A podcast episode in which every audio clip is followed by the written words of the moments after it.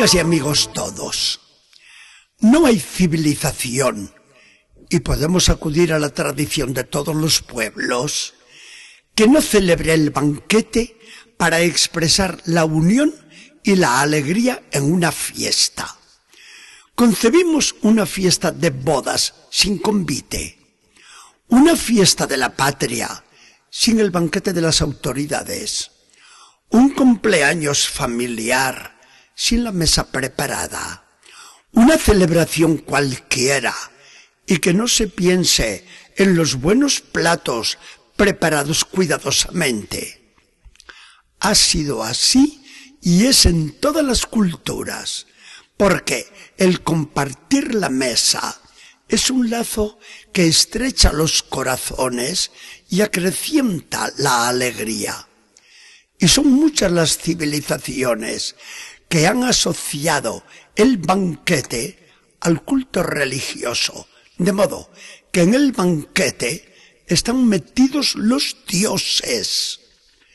El pueblo de Israel no fue una excepción, al contrario, lo sintió como ninguna otra nación.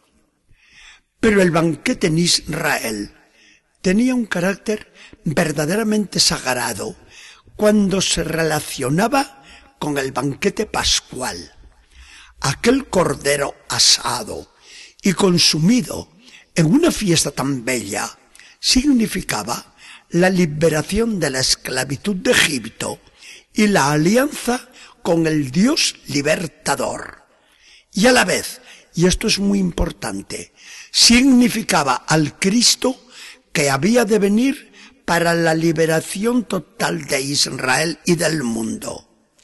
En el banquete pascual, Dios era el primer comensal y el centro de la alegre celebración.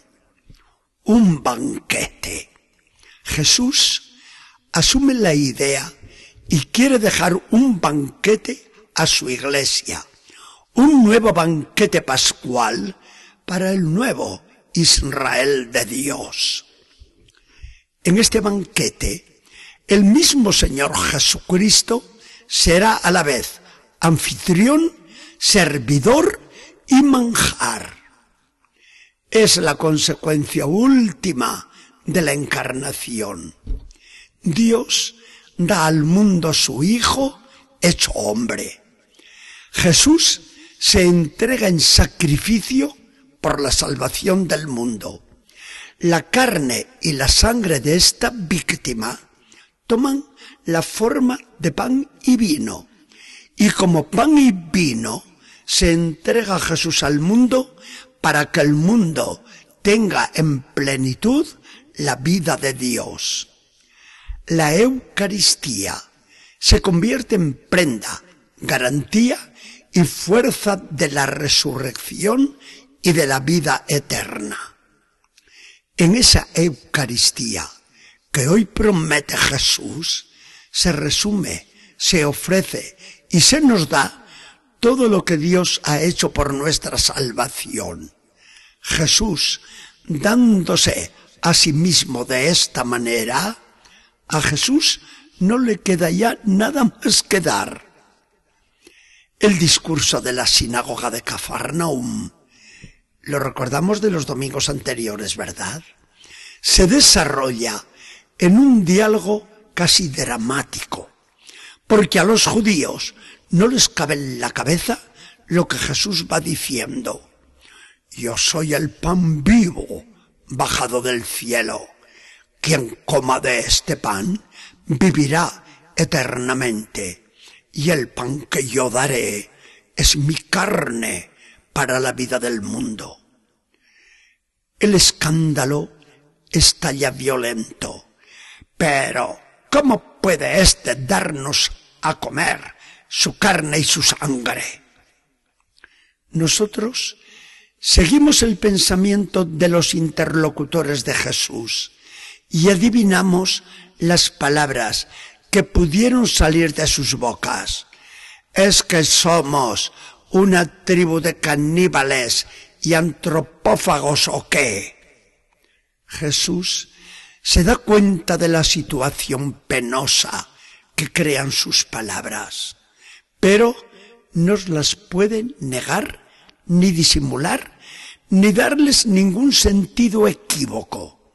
Hoy, más que nunca, tiene que ser claro en sus expresiones y no atenúa para nada el sentido de lo que profiere.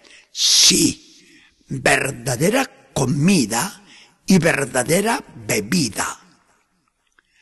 No interrumpamos ahora ni el pensamiento ni la palabra de Jesús que nos asegura. Les digo la verdad, si no comen mi carne y no beben mi sangre, no tendrán vida en ustedes. Quien come mi carne y bebe mi sangre, tiene vida eterna, y yo lo resucitaré en el último día. Porque mi carne es verdadera comida y mi sangre es verdadera bebida. Quien come mi carne y bebe mi sangre, habita en mí y yo en él. Como el Padre que tiene la vida y yo la tengo por el Padre, así el que me come vivirá por mí. Este es el pan bajado del cielo, no como aquel que comieron sus padres en el desierto y murieron. El que coma de este pan vivirá eternamente. Esta es la gran promesa de la Eucaristía.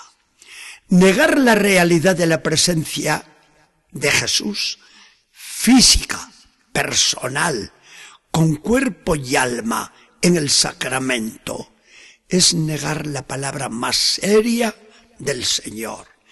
Es rechazarle a Él en persona.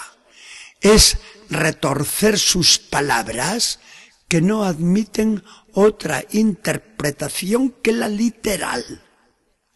Jesús se dio cuenta del desconcierto que sus afirmaciones y promesa provocaban entre sus oyentes de la sinagoga y no se tiró para atrás en su exposición. De tener sus palabras un sentido diferente del que suena a la primera, el Señor hubiera sido el responsable de la incredulidad de los judíos, del rechazo que de él hicieron y de la condenación a que los exponía. Y pensar esto, ¿no sería una terrible blasfemia? Las palabras de Jesús nos dicen lo que es la Eucaristía. Es el banquete de los hijos de Dios en su iglesia. En este banquete es comido Cristo. El alma se llena de su gracia y se nos da la prenda de la gloria futura. Es un convite en el que todos los comensales nos unimos en el mismo amor y en la misma esperanza. Dios Padre, por la comunión, encuentra el modo mejor de darse a nosotros en su Hijo. Jesucristo no ha puesto límites en su entrega a su amada esposa la Iglesia. Y al comernos a Cristo el resucitado, el Espíritu Santo se escapa por las llagas de Jesús y se derrama en nosotros como un torrente avasallador. Solo un cerebro divino pudo idear semejante maravilla. Solo de un corazón de Dios pudo nacer semejante generosidad. Y sólo los hijos de Dios en su iglesia somos los afortunados que creyendo hacemos nuestra toda la vida divina y todos los bienes inmensos que encierra la Eucaristía. Señor Jesucristo, que todos crean, para que todos se sienten con nosotros en la misma mesa tuya. Que el Señor nos bendiga y acompañe